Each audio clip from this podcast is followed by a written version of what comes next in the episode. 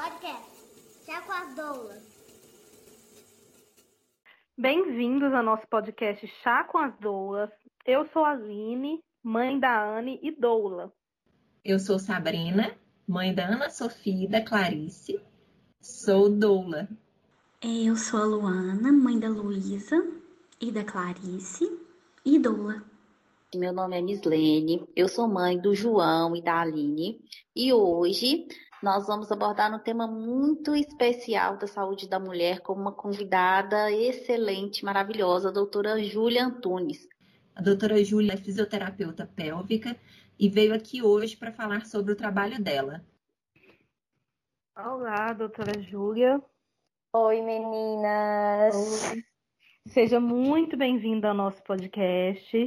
Obrigada, é, obrigada. Obrigada por aceitar, né, participar com a gente.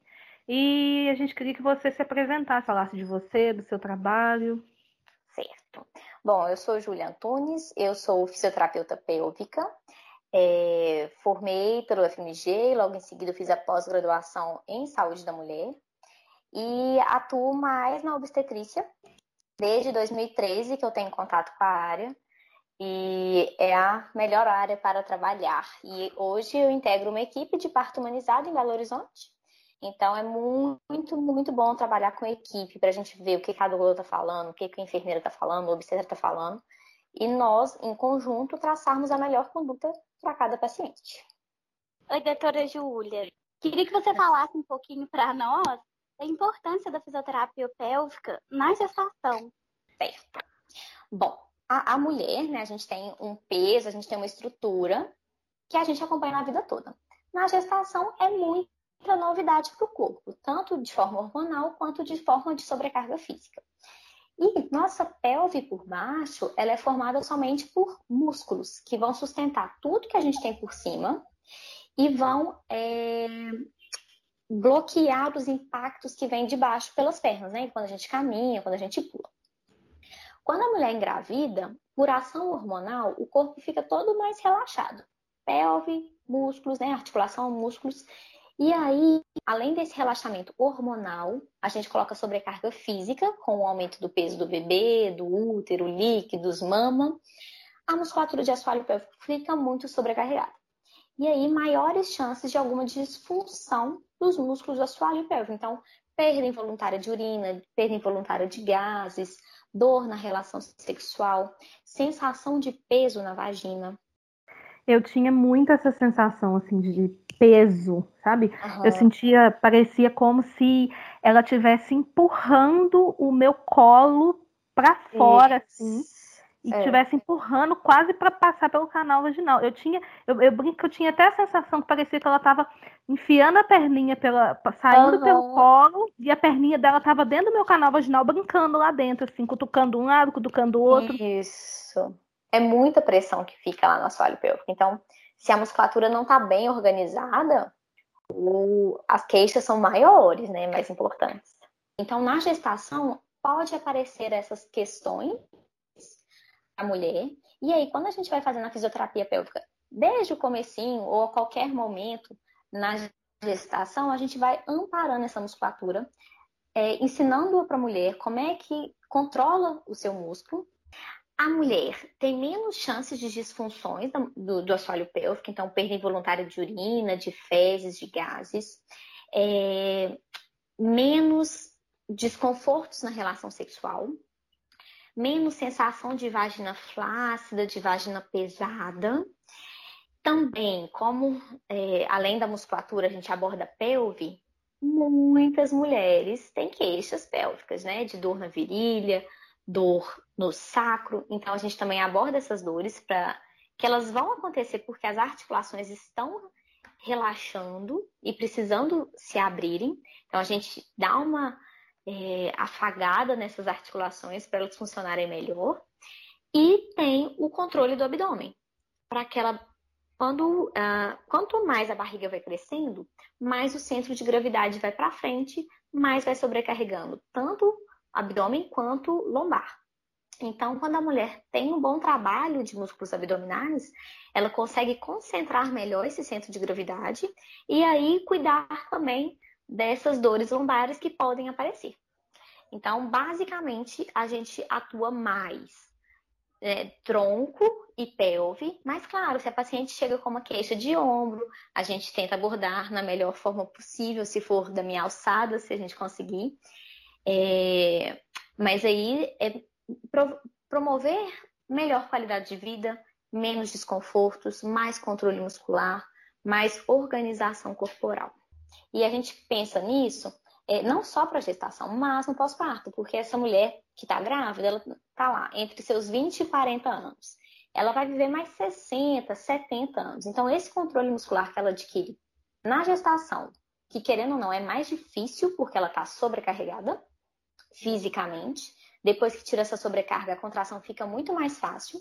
Então, a gente atua de forma preventiva na gestação para essas disfunções e ela vai usar essa musculatura para o pós-parto quanto mais controle muscular de assoalho pélvico essa mulher tem é, durante a gestação, no momento do parto, ela também vai usar. Apesar de que a gente só treina a expulsão no finalzinho, tem mulher que vai fazer a expulsão e às vezes faz a contração. E aí ela sabe que aquele movimento é contração. Ela, opa, peraí que eu errei. Relaxa a musculatura e faz o movimento oposto. Então, durante a gestação, a gente preserva ao máximo essa musculatura para não haver disfunções agora nem depois. A fisioterapia pélvica também aborda diástase abdominal, que toda mulher, aliás, todo mundo tem diástase, ela pode estar aumentada ou não. Na gestação, ela vai abrir. Hoje em dia é um, é um absurdo. Nossa, diástase, você tem diástase. Graças a Deus, todo mundo tem diástase. Igual tireoide, todo mundo tem tireoide.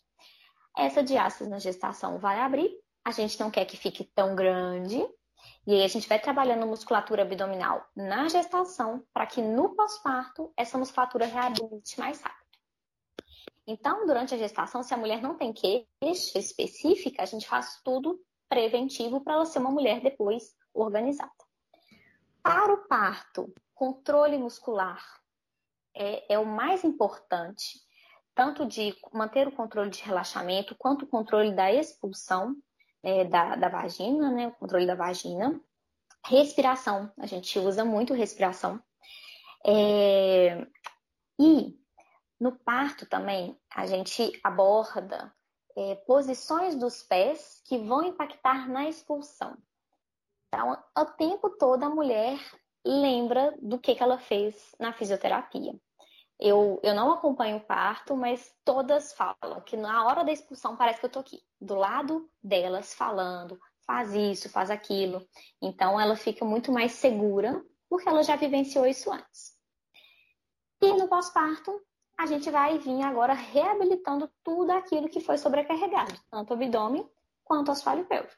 Retomar força, retomar resistência, retomar tônus muscular, para a mulher não ter queixas, né? De perda involuntária de urina, de fezes, é, sensação de vagina larga, de vagina flácida.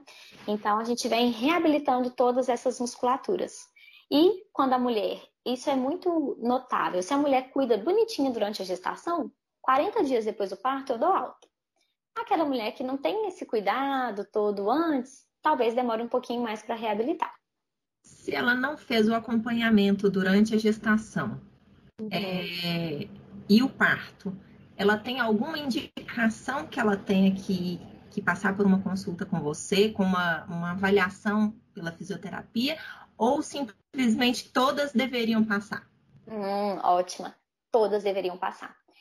Independente da via de parto, se é cesárea, se é normal, para mim faz pouca diferença. Por quê?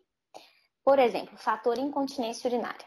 A mulher que nunca gestou tem uma chance de ter perda involuntária de urina. Ok. A mulher que te, passou por uma cesárea, ela tem uh, 2,5 vezes mais chances do que a mulher que nunca gestou. E a mulher do parto normal tem 3,5. Então é um ponto só a mais do que a mulher que teve cesárea. Então, primeiro, engravidou, deveria cuidar da musculatura, né? No pós-parto, principalmente. Porque é músculo do tipo, a gente fala, uh, tipo é, estriado esquelético, que é o mesmo tipo de fibra do nosso esqueleto. Então, se eu malho bíceps, se eu faço força de bíceps, eu deixo meu bíceps mais forte. Da mesma forma que se eu não treino, ele fica fraco. Mesma coisa com o assoalho pélvico. Então, ficou ali nove meses pesando no assoalho pélvico, um tipo de fibra que, para ficar forte, você tem que treinar. Se nasceu o bebê pela barriga, ok, teve sobrecarga. Se teve bebê parto via vaginal, teve a sobrecarga da gestação e a sobrecarga do parto. Então, toda mulher, se possível, deveria passar por uma consulta pós-parto para realinhar a musculatura. Bom, então é o, o, ideal seria que a gente, que toda mulher, depois de uma gestação, procurasse é, é uma fisioterapia pélvica, né? Sim. Tem alguma indicação específica ou todas elas? Não, Sim. nenhuma, né? É, é igual. Seria igual obstetra. 40 Sim, dias a gente faz uma avaliação. Exatamente, exatamente. E aí, mais precocemente ainda, quem é minha paciente, eu consigo passar essa informação, né? Porque ela já vivenciou durante a gestação. Mas 10 horas depois do parto, seja cesárea, seja parto normal, a gente começa já a fazer contração dos músculos do assoalho pélvico para reabilitar. Então, é uma ação mais imediata possível para essa musculatura não sofrer tanto impacto assim. E aí, por isso que é importante ela conhecer durante a gestação como é que faz essa contração, como é que ela vai coordenar a musculatura dela. Então, 10 horas depois, ela já pode fazer sozinha e eu posso palpar 40 dias depois. Legal isso. Eu tive uma experiência é, particular que uhum. me indicaram a, a fisioterapia pélvica e eu fiquei assim, uai, gente, mas eu não tive nenhum sintoma uhum. que, a gente, que, a gente, acredita, né, que precisa é. É, procurar a fisioterapia pélvica. Interessante. É, é igual academia. A gente, todo mundo deveria treinar, né, fazer um exercício físico. Mesma coisa assoalho pélvico, é, escovar dente, esses cuidados que a gente tem de ter pro resto da vida a, a, gente tem uma visão, né, um senso comum de que o fisioterapeuta é só para reabilitar, né? É. Ele só entra para consertar problema. A é. gente nunca pensa que o fisioterapeuta também previne, né? Exatamente, exatamente. Isso mesmo. E é uma pena que isso não, não é tão. É, é ainda é o senso comum de, de, de ser uma coisa curativa e não é, uma promoção isso. de saúde, né? É, é um dó mesmo. Quanto mais a gente tem esses movimentos, né, igual a gente fazendo podcast, o Instagram tá ajudando muito a divulgar isso, o pessoal precisa conhecer. E eu vejo que é uma, é, quanto mais atualizado, principalmente aqueles, os médicos, né, que são quem mais referenciam as pessoas, melhor resultado a gente tem, que eles entendem qual é o processo, não vão indicar só para reabilitação. Tem, tem médico que fala assim: não, você não precisa de fisioterapia, não. Não, você vai dar conta de parir. E não é bem assim. Quanto mais capacitado, mais atualizado, mais procurando o que está acontecendo, muito melhor a abordagem e a paciente fica mais satisfeita, né? Eu queria fazer a pergunta seguinte: existe algum tipo de pelve boa para o parto? Pelve boa é pelve de mulher porque cada bebê foi feito para a pelve da mãe dele. Então a gente não pode falar que, nossa, a pessoa tem um quadril largo, vai parir super fácil. Ou então a mulher muito magrinha, não, não vai passar. Enquanto o bebê não encaixa, enquanto não está no trabalho de parto, no momento lá da, da expulsão, a gente não pode falar de pelve boa, pelve ruim. Tem muita mulher que nos surpreende, mulheres assim, magérrimas, pesando 50 quilos e parem bebê de 4 quilos. E mulheres com quadril muito grande, tipo assim, 120 centímetros, e bebê não desce na pelve. Então, é, todo bebê foi feito para a pelve da mãe, né? Então, a gente não pode falar que tem uma pelve boa, uma pelve ruim. Toda mulher é capaz de parir e a gente só vai saber se o bebê vai passar ou não no momento do parto eu tenho uma amiga que ela é oriental e quando ela estava grávida, ela ouvia muitas pessoas dizer: ah, você nunca vai ter um parto normal, porque as orientais não têm quadril para parir e tal. Pois é. E aí ela pegava e perguntava pro pessoal assim, ah, mas então como que o pessoal no Japão nasce? Só de, de, de cesárea? Pois é, não justifica, né? É verdade. Então, verdade. É uma questão assim que entra na questão do mito, né? Porque saber. Tem passagem ou não, como você bem disse, é só mesmo na hora do parto, né? Exatamente. Existem algumas é, posições durante o expulsivo que favorecem laceração? Bom, sim. É, quanto mais verticalizada a mulher está, é, um pouquinho mais de chance. Uai, mas verticalizado, então bom. É, mas, por exemplo, no banquinho, quando a mulher senta nele, ela tá super verticalizada. O banquinho gera aquela, aquele vácuo, aquela pressão no períneo, então a vulva super abre, a vagina abre demais. E aquilo ali traz muita tensão na musculatura de assoalho pélvico. Estando muito verticalizada, esse períneo sobrecarregado no banquinho, é maior chance de lacerar, sim. Mas não vai depender só da posição. Vai depender da ambiência, da tensão da mulher, da musculatura dela de forma prévia, né, durante a gestação. A gente não pode falar só da posição. Depende do tamanho do bebê, depende se a mulher usou ou não analgesia. Mas normalmente o banquinho é onde a mulher tende a machucar mais. E vou completar aqui já que as posições onde o períneo fica mais preservado são as posições deitado de lado esquerdo e quatro apoios. Essas são as posições que é, facilitam a saída do bebê, que a musculatura consegue ter um melhor alongamento, são as mais protetoras. Porém, depende de um monte de fator também. Ultimamente, eu tenho encorajado minhas pacientes a parirem em pé e o resultado está sendo muito bom. É, nos, as últimas três que pariram em pé não tiveram laceração. Só pegando um gancho aqui no que você falou, você falou, você falou que não é, não é só a posição, né? Existem uhum. outros fatores, porque também às vezes não adianta, igual você falou, deitada de lado à esquerda é uma posição boa. Mas às vezes a mulher não se sente confortável naquela posição e aí ela vai acabar lacerando, porque mesmo sendo uma posição que é favorável para o uterino, a mulher não está confortável, aí entra a tensão, aí Exato. entra né, os hormônios que vêm junto com a tensão, e aí vira aquela bola de neve e bagunça tudo. Eu tive uma paciente que ela estava. Uh, o trabalho de perto dela foi induzido, precisou ser induzido, e ela estava no banquinho. Começou a expulsão no banquinho. Aí tá, tá, tá, o bebê foi descendo, o bebê quase coroando. Ela fala: ah, Não, deixa eu sair do banquinho, que senão eu vou lacerar. Arranjou um desespero. E aí pediu para ficar deitado de lado, porque aí deitado de lado não ia lacerar. O que aconteceu? Lacerou. Uhum. Então, claro que lacerou. Ela tava super tensa, super é, medrosa, não se entregou. Falou: Gente, eu tô aqui no banquinho, tô confortável. Fica aí então. Se rasgar, rasgou, costura, tem laser terapia, tem gelo tem fisioterapia depois, é a entrega da mulher, a participação do bebê no parto, a equipe que está ali assistindo, se estiver respeitando. -a. É... Então, realmente, não é regra. Depende de muita coisa. Você incentiva as suas é, pacientes a parar em pé.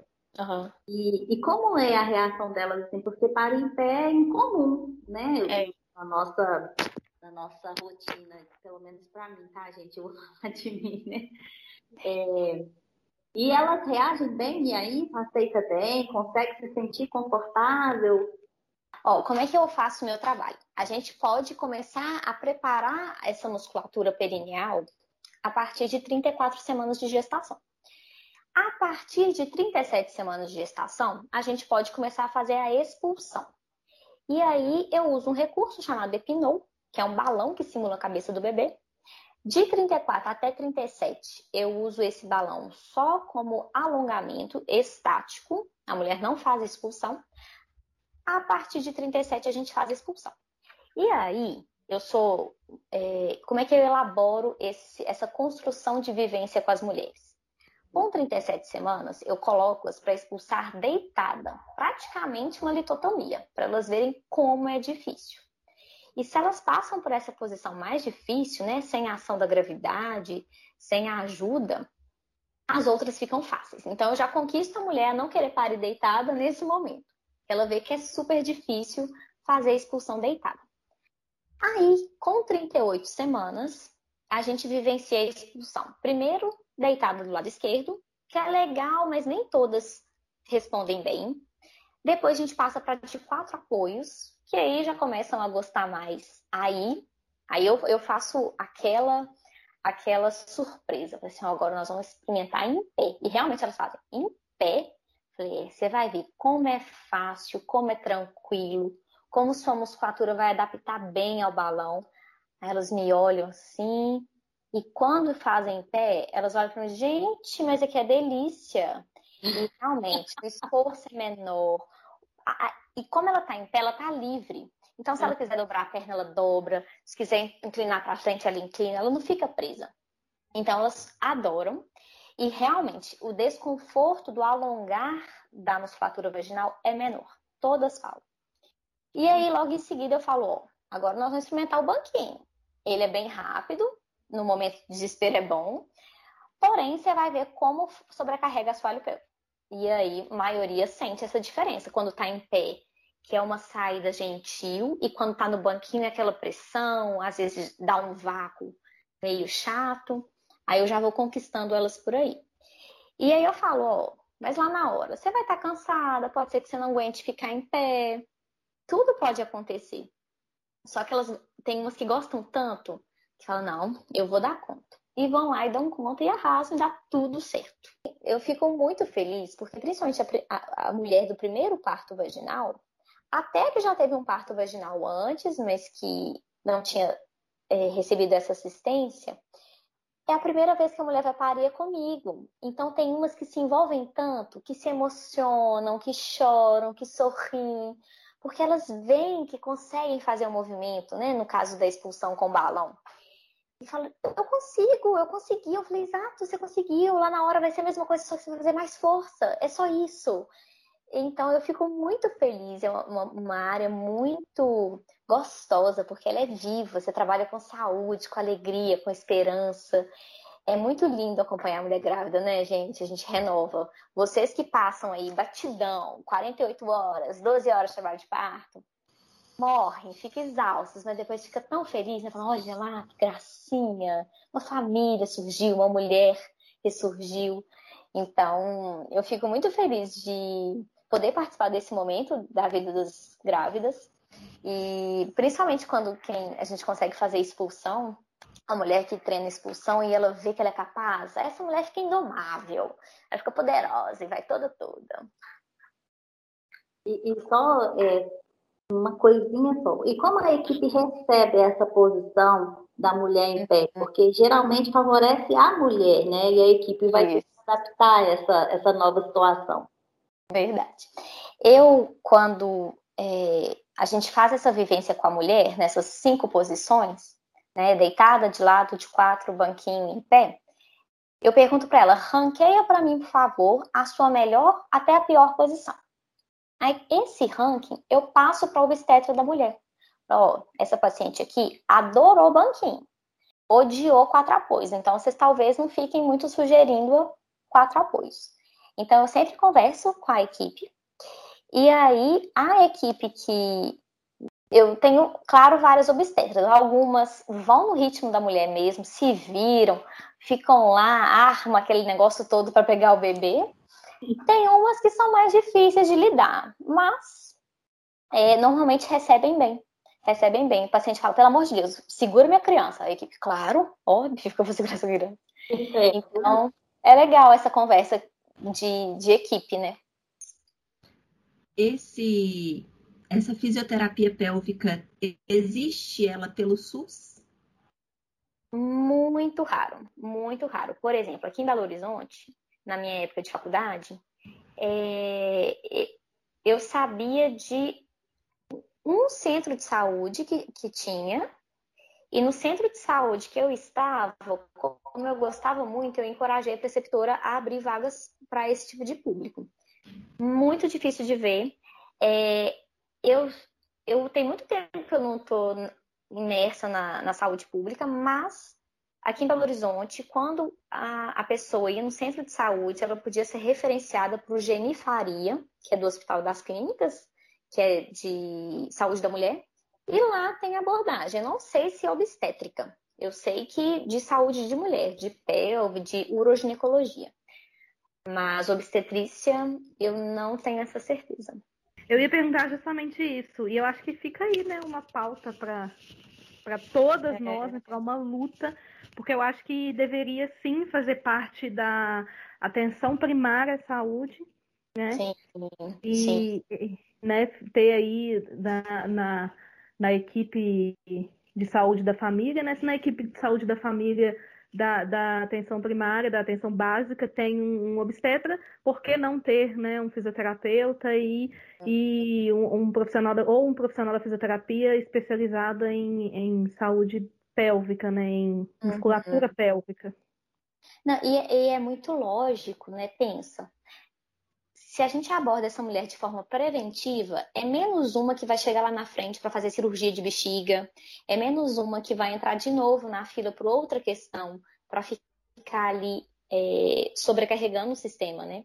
Sim. E, e menos. E aí, querendo ou não, né? Quando a gente faz um preparo da musculatura, a gente melhora a flexibilidade do músculo, então menos chance de lacerar. Isso tem estudo. Massagem perineal é a melhor estratégia para evitar lacerações dos graus 3 e 4, episiotomia, consequentemente, a, é, leva ao menor tempo da segunda fase do trabalho de parto, né, da expulsão. Como a mulher consegue é, ter uma boa flexibilidade para o bebê poder passar, tem resultados de melhores Apgars dos bebês nos minutos 1 e 5, e para pós-parto, a mulher tem menos dor perineal, menos chances de incontinência e melhor cicatrização. Então, olha o tanto de coisa que a gente consegue abordar com uma simples técnica. E no, no serviço particular que a gente tem acesso ao EPNO, é mais uma vivência tanto para a mulher quanto para a musculatura dela daquilo que ela vai sentir. Então, não tem uma paciente que não fala, nossa, me lembrou muito o EPNO, o momento da expulsão. Se a mulher, primeiro parto vaginal, não sabe que sensação que ela vai ter, rola um desespero. Fala, gente, que pressão é essa? Vai rasgar, tá alongando demais, tá queimando. E quando ela vive essa experiência um, durante um mês antes, na hora do parto, ela ah, é aquela sensação, então quer dizer que tá acabando, agora eu tenho que relaxar a musculatura, respirar assim, me posicionar assado. Então, ajuda demais, demais tanto para desafogar o sistema, quanto para ser um parto mais tranquilo, com a experiência mais positiva para a mulher, que ela deu conta, não foi tão árduo, que a expulsão foi tranquila. Então, deveria ter sim muito mais abordagem nesse, na saúde pública. Que é a função primordial da atenção básica, né? Sim. É, é desafogar mesmo, é, é prevenção, promoção. Isso. Antes de tratar, você previne e promove né? Exato, exatamente.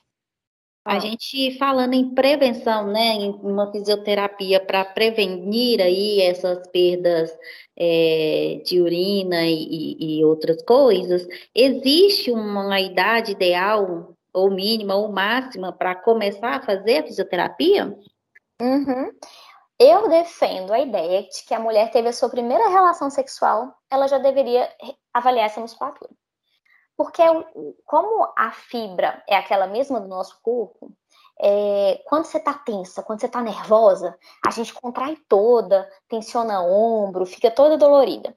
E aí, depois da primeira relação sexual, que para a maioria das mulheres é difícil, então a musculatura dela pensa assim: nossa, foi difícil ter é, relação sexual, vou ficar tensa.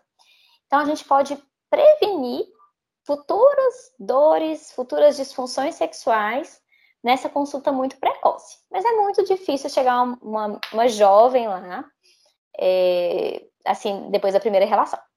Então, o momento ideal é o quanto antes. Assim que souber de, oh, existe fisioterapia pélvica, é para músculo, aborda isso, isso e aquilo, a mulher deveria consultar. Então, independe da idade. Qualquer momento que ela chegar vai ser positivo, a gente vai ter trabalho para fazer, seja 70 anos, seja 15, 17. Mesma coisa na idade gestacional. Mulher que chega lá com seis semanas de gestação, ótimo, vai dar tempo de fazer muita coisa. Mulher só ficou sabendo agora com 36 semanas. Pode chegar também, porque vai ter coisa para abordar. Doutora Júlia, é, eu tenho uma dúvida que é a seguinte. Tem bastante médicos, né, que até é, colocam a, o bebê está em posição OS como um, né, um empecilho para o parto normal ali, vai ter que levar para cesárea porque o bebê está em OS. Uhum. Você tem alguma dica específica para esses bebês quando a gente detecta lá durante a hora de parto está em OS, o médico quer levar para cesárea? O que, que nós, enquanto doulas, podemos fazer para essas mães para ajudar esses bebês a encontrarem o seu caminho? Uhum.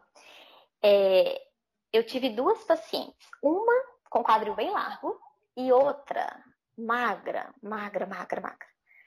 Uma bebê 3,800 e alguma coisa e a outra bebê 3,950. Nasceram parto vaginal, OS, períneo íntegro. Tipo assim, aquele negócio absurdo, OS, uma de quadril super estreito, bebê muito grande, nasceu pleno. É interessante, é, posição de quatro apoios, a pelve fica mais livre, ou então é, uma pos posição com os membros, é, as pernas dissociadas. Então, a perna um pouquinho mais à frente da outra para o bebê poder, para essa pelve conseguir adaptar melhor ao bebê mas evitar, né, ficar deitada, posições que a pelve tiver mais livre para esse sacro conseguir abrir, melhor. Vamos só falar aí para quem está ouvindo, né, nos uhum. ouvindo, e relembrar também, né, o que, que é um bebê OS. O bebê OS, o bebê, ele faz isso sozinho. Ele se encaixa sozinho lá no corpo da mulher. E aí, a posição natural dele nascer é com o narizinho em contato com o cóccix da mulher. E a parte atrás da cabeça do bebê encostado na frente da mulher no pubis. OS é quando esse bebê está em posição contrária, quando o narizinho está para frente, então no pubis da mulher, e a cabecinha está encostada lá no saco. E o bebê ele precisa fazer um movimentinho, tipo de, tipo uma minhoquinha assim, para passar por essa pelve. Como ele está ao contrário, é mais difícil para ele fazer esse movimento. Então, é um pouquinho. As mulheres, essa que tinha o quadril largo, inclusive, falou que ela já tinha tido um parto normal. E nesse segundo parto, que a bebê dela estava em OS, ela falou assim que doeu mais. As contrações foram mais dolorosas. Mas a expulsão, ela conseguiu ir bem. É, então pode ser um pouco mais difícil a saída do bebê, mas é possível assim dele nascer, inclusive pesando 4 quilos. Outra coisa que me veio aqui é que eu já ouvi falar muito em pompoarismo e a questão de como esses músculos são é, incentivados a serem movimentados nessa técnica também. É, isso é, a fisioterapia anula o pompoarismo, uma coisa não tem nada a ver com a outra, é, as duas têm benefício. É, Pode explicar um pouco mais sobre? Bom, pompoarismo é uma técnica milenar chinesa que aborda músculos do assoalho pélvico, os quadris, o abdômen e a respiração. Aqui, a gente vê muito propagado curso online de pompoarismo, aí você compra as bolinhas, você compra um monte de artifício, aí você olha para aquilo tudo e fala, meu Deus, como é que eu vou fazer? O fisioterapeuta pélvico, ele é mais consciente. Claro, obviamente, a gente tem mais uh, noção do que está acontecendo. Cerca de 30% das mulheres não sabe fazer contração dos músculos do assoalho pélvico. E eu falo não sabe fazer é, ou às vezes, em vez de contrair, faz expulsão, ou faz contração de músculo de assoalho pélvico junto com o glúteo, prendendo a respiração, prendendo o abdômen, não faz de forma isolada. Ou então você simplesmente fala assim: segura o xixi. A mulher não sabe fazer o movimento. E aí é muito perigoso comprar um curso desse online, onde você trabalha muita musculatura de assoalho pélvico, de preensão, de expulsão, de resistência, de força, sem saber se essa pessoa sabe fazer isso. É, é como, eu vou dramatizar um pouquinho, mas não é tão grave, mas você não sabe se você tem alguma alteração cardíaca. Aí você vai lá e toma um remédio lá pro coração, porque todo mundo toma. Claro que não é na mesma proporção, mas é como se fosse isso. Eu não sei como é que minha musculatura funciona. Vou fazer um exercício. Então, fisioterapeuta pélvico não gosta de pompoarismo, principalmente quando é online, porque você não sabe nem como a pessoa faz a contração. Para eu saber se a mulher faz, a mulher ou o homem, faz a contração correta, eu preciso introduzir o dedo dentro do canal vaginal da, da mulher ou do ânus do homem, para eu ver se a musculatura faz a função é, esperada por isso. E aí, a partir daí, a gente elabora um, um acompanhamento. Então, vamos supor, a força da pessoa é muito baixa. Ela não consegue nem sustentar por dois segundos uma contração. Como é que ela vai expulsar uma bolinha? Não tem jeito. Então, eu tenho que deixar essa força muito boa, ótima, para depois ela conseguir ter o controle muscular para expulsar uma bolinha. Então, o ideal é avaliar como é que está a musculatura, trabalhar o que precisa melhorar, para depois a gente fazer essas uh, peripécias musculares. O, o pompoarismo, ele, ele se popularizou, né? Mas uhum. porque ele é muito associado ao sexo, a isso. fetiche sexual, né? Isso. E isso acaba ficando um pouco perigoso, né? Porque você está uhum. lidando com o músculo, você está lidando com, com, com o seu aparelho reprodutor, você está lidando com o seu aparelho urinário, tudo que está ali naquela região, tudo em volta. Então. Não é incomum, não é incomum eu escutar relato de que a pessoa começou a fazer pompoarismo e começou a ter dor na relação. Por quê? Estava trabalhando o músculo de forma errônea, é, deixando o músculo mais tenso ainda, e aí o trem prejudica tudo. Então, não eu, eu dramatizei com o negócio do remédio do coração, mas é sério. A gente pode aparecer problemas que não existiam. E é bem interessante abordar isso, porque sendo duas coisas que a medicina pode tratar, uma não isola a outra. E ter esse conhecimento do nosso corpo, da força muscular, do nosso assoalho pélvico é importante para que a gente não traga outras consequências e consequências até piores, né? Exatamente. Eu acho que foi bem colocado aí o seu exemplo de tomar um remédio do coração, sim. Muito bacana. Outra coisa também que aparece, a pessoa começa a fazer esses exercícios de forma desordenada e começa a fazer infecção urinária.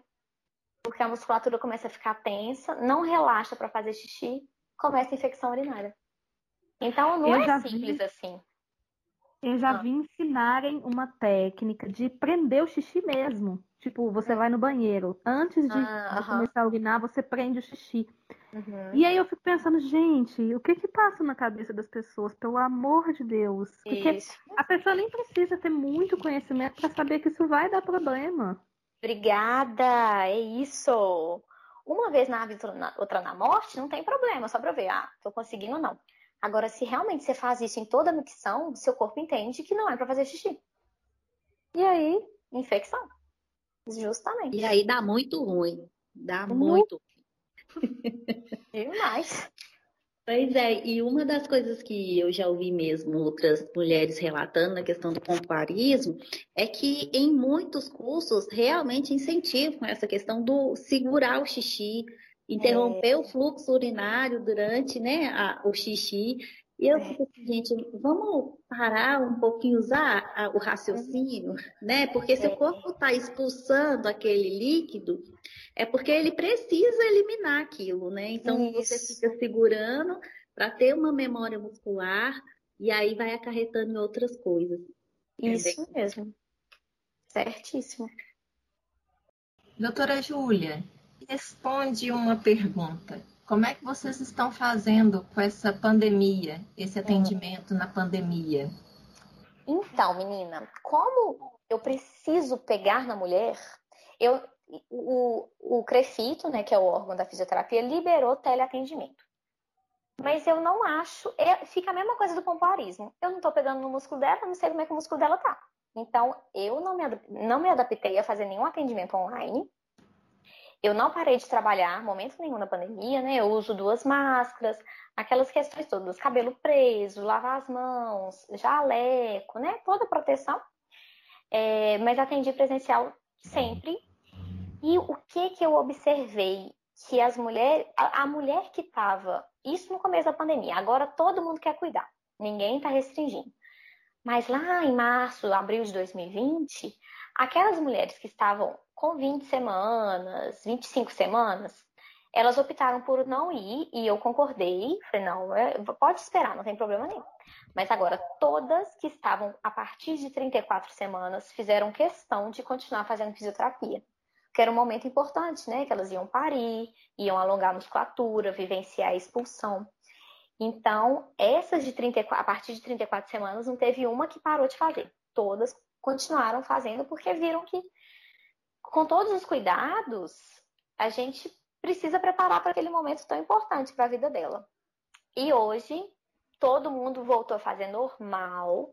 A gente toma os devidos cuidados, né? Tanto eu quanto as mulheres, mas estou atendendo normal. Tem algumas fisioterapeutas que estão fazendo atendimento online, mas eu não gosto disso. Eu gosto de pegar, sentir. Fisioterapeuta, né? Fisioterapeuta precisa pegar as coisas, precisa pegar. E aí eu não me adaptei de teleatendimento. Júlia, você quer deixar alguma dica para as mulheres que te ouvirem através desse podcast? Ó, oh, algumas dicas importantes. Quem, principalmente as grávidas, né, gente? Respiração. Todo dia parar um pouquinho, respirar umas cinco vezes, para você conectar com seu bebê, relaxar sua musculatura, relaxar seu corpo, perceber a movimentação. É, se possível, faça exercício físico, quanto exercício de força, quanto aeróbico. Então, um pilates, musculação, um treino funcional, mova seu corpo. Quanto mais ativo seu corpo, melhor sua gestação vai evoluir, melhor seu trabalho. Sempre acompanhada por um profissional, né, doutora? Isso, isso. Sempre acompanhada por um profissional. Não vai é. chegar na academia, botar 150 quilos no leg press sozinho, é. não, porque dá problema. Isso, com liberação obstétrica, né? É... Cuidem da alimentação também, porque o que a gente come um hambúrguer, tá, vai ter um impacto pequeno. Mas o, aquele hambúrguer cheio de é, toxinas vai para aquele bebezinho que tá pequenininho dentro de você. Então, não é para comer por dois, coma por um, com bastante nutriente, para nutrir o outro. E é, mexa sua pelve. Rebole bastante para esse bebê encaixar bem bonitinho, para ele descer lindo, escorregar e você ter um partaço. Aí, super dicas da doutora Júlia. E são dicas que, né, vale para a vida toda, né? Você quer indicar o seu telefone, onde que você está atendendo? Pode ser pelo meu Instagram, para ficar mais fácil, que aí a mulher vai ver um monte de informação, que é o arroba dra.julia.antunes. Por lá eu posto muita coisa, muita dica. Tem mulher que me acompanha, que é tipo dos Estados Unidos, que vê um vídeo meu, aplica lá no parque dá sucesso, apesar de eu não fazer atendimento online, mas dá para contribuir de alguma forma a quem não pode ter acesso à fisioterapia pélvica. Obrigada, doutora Júlia. Mais uma vez, muito obrigada pela sua participação. Foi lindo, foi esclarecedor. Obrigada demais, parabéns pelo projeto. Obrigada. Que ele perdure, que ele cresça e vai ser muito sucesso. Mais um canal de informação de qualidade para as nossas mulheres, né? E estou aberta a mais convites, tá, gente? A gente combina e eu topo tudo. Adoro. Que ótimo que você deixou o convite aberto, porque nós vamos chamar mesmo, na cara de pau, assim. Vem, Júlia. Chame.